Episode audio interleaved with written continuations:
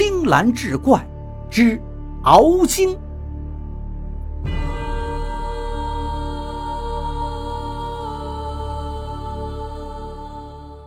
话说清道光年间，冀东清河县有个人名叫张方全，曾任过庆州刺史。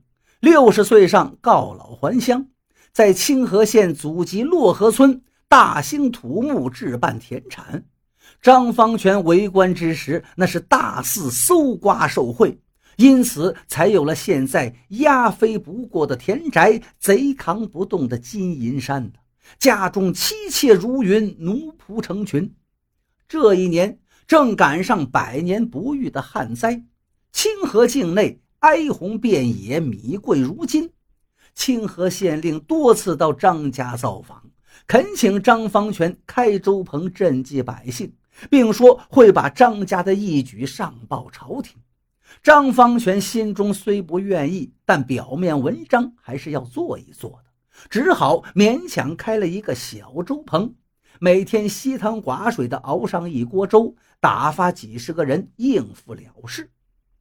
这天，张方全在家中闲得难受，带着他那条大黑狗想出门散散心。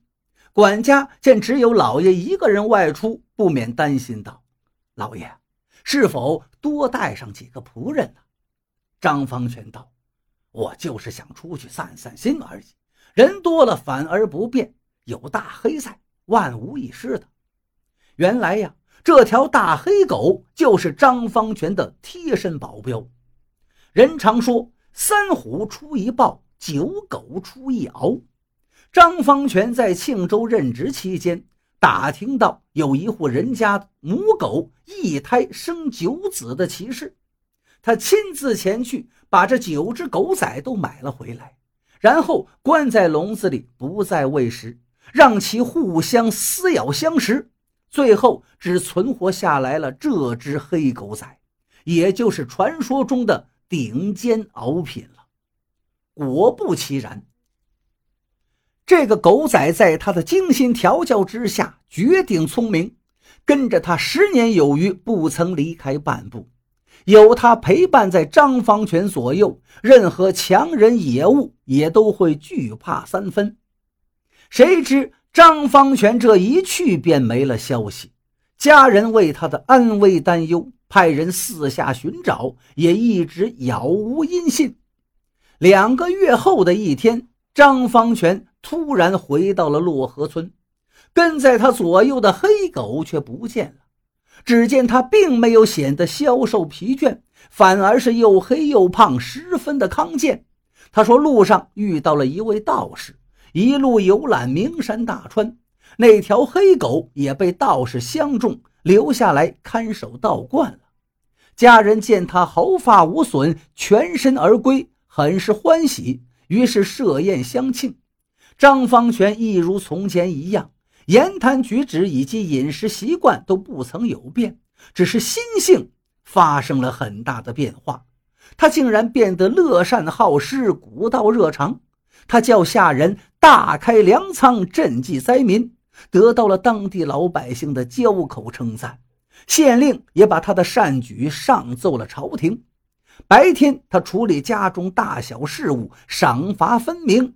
叫人们是信服敬畏，可是，一到晚上，却远避三妻四妾。妻妾们暗地里嘀咕：以前这老爷夜夜都要女人相伴呢，如今他的行为简直让人觉得不可思议呀！可是，慑于张方权的威仪，他们也是不敢声张。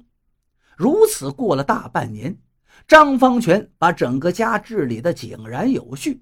还对当地百姓做了许多的好事，百姓们为感谢他，给他立了一块功德碑。